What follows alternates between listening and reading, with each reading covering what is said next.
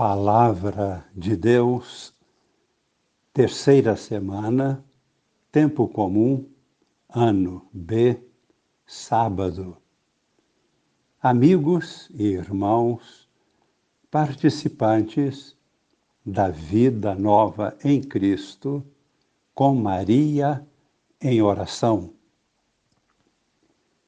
Nossa vivência cristã no dia a dia quando, de fato, procuramos viver a vida nova em Cristo, torna-se uma sequência de provações.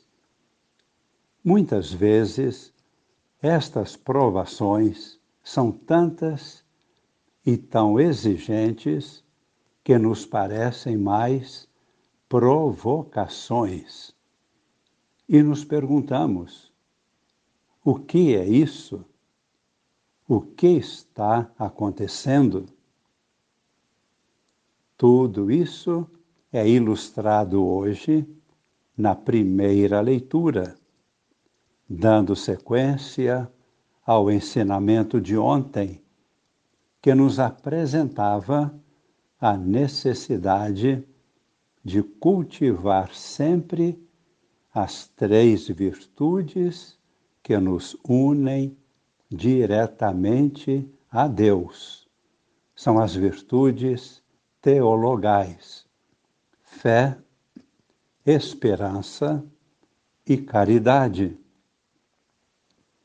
E devemos também cultivar as quatro virtudes básicas para o bom relacionamento com o próximo e o devido cuidado de nós mesmos. Estas quatro virtudes são justiça, temperança, prudência e fortaleza. As Sagradas Escrituras nos trazem esta importante orientação na carta aos Hebreus, capítulo 11, versículos 1 e 2, e depois de 8 a 19. É a primeira leitura da missa de hoje. O exemplo de vida é Abraão, nosso pai na fé. Deus provou Abraão de vários modos. Toda a vida de Abraão foi um contínuo exercício de despojamento de si para confiar totalmente em Deus. Foi exigido de Abraão viver somente para Deus. Deus o privou de toda motivação humana que pudesse dar-lhe segurança em seus próprios recursos humanos.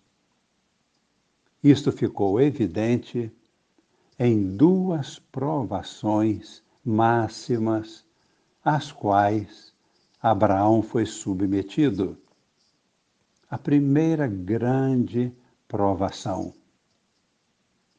Foi a prova sofrida através da esterilidade de Sara, sua esposa.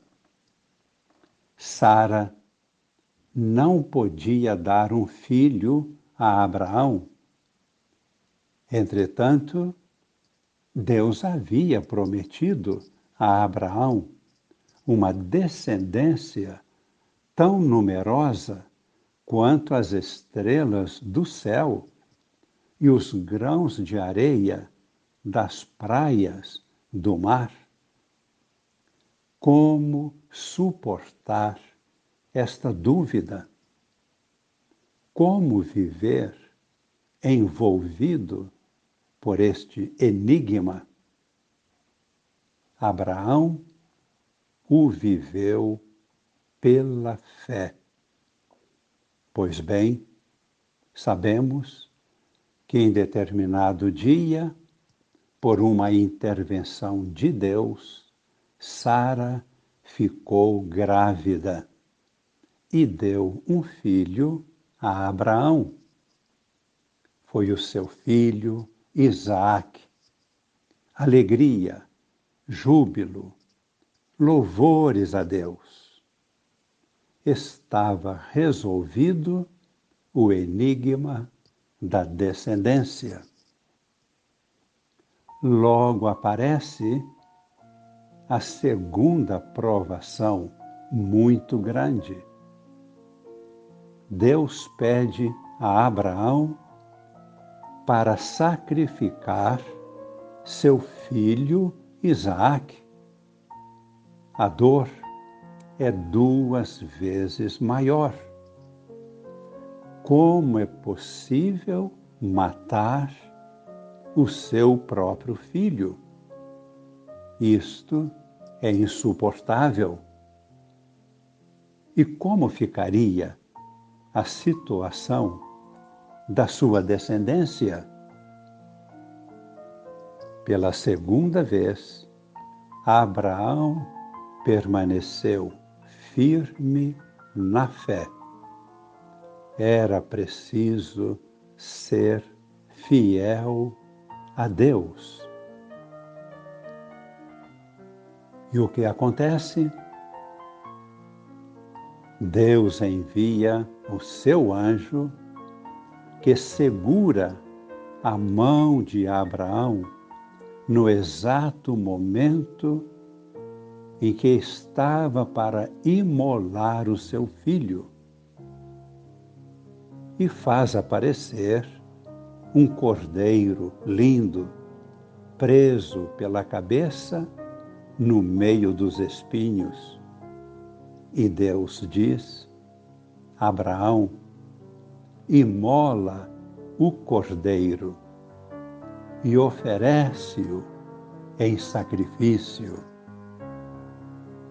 Abraão não sabia, mas nós sabemos que aquele cordeiro, com a cabeça presa no meio dos espinhos, era um símbolo profético do próprio Cristo, que séculos mais tarde seria coroado de espinhos e sacrificado na cruz por nossa salvação. Não somos nós que devemos oferecer sacrifícios a Deus. É Deus quem sacrifica por nós o seu próprio Filho único, divino, Jesus, nosso Salvador. Rezemos fechando nossos olhos, adoramos nosso Deus e Senhor, que nos apresenta muitas vezes provas para ver a nossa fidelidade. Nunca, porém, estas provas são maiores do que a nossa possibilidade de sermos fiéis a Deus. Neste momento, oferecemos a Deus nossa vida, unindo-nos ao sacrifício do próprio Cristo, Filho único de Deus, porque nós estamos unidos a Cristo e fazemos parte da sua vida, do seu corpo. E esta é a nossa profunda adoração. E pedimos a Deus Pai que derrame sobre nós a sua bênção, a unção do seu Espírito, para permanecermos fiéis sempre e até o fim. Desça sobre nós e permaneça em nossos corações, em nossas famílias, na Igreja, em toda a humanidade, a bênção de Deus, Todo-Poderoso, Pai e Filho e Espírito Santo. Amém.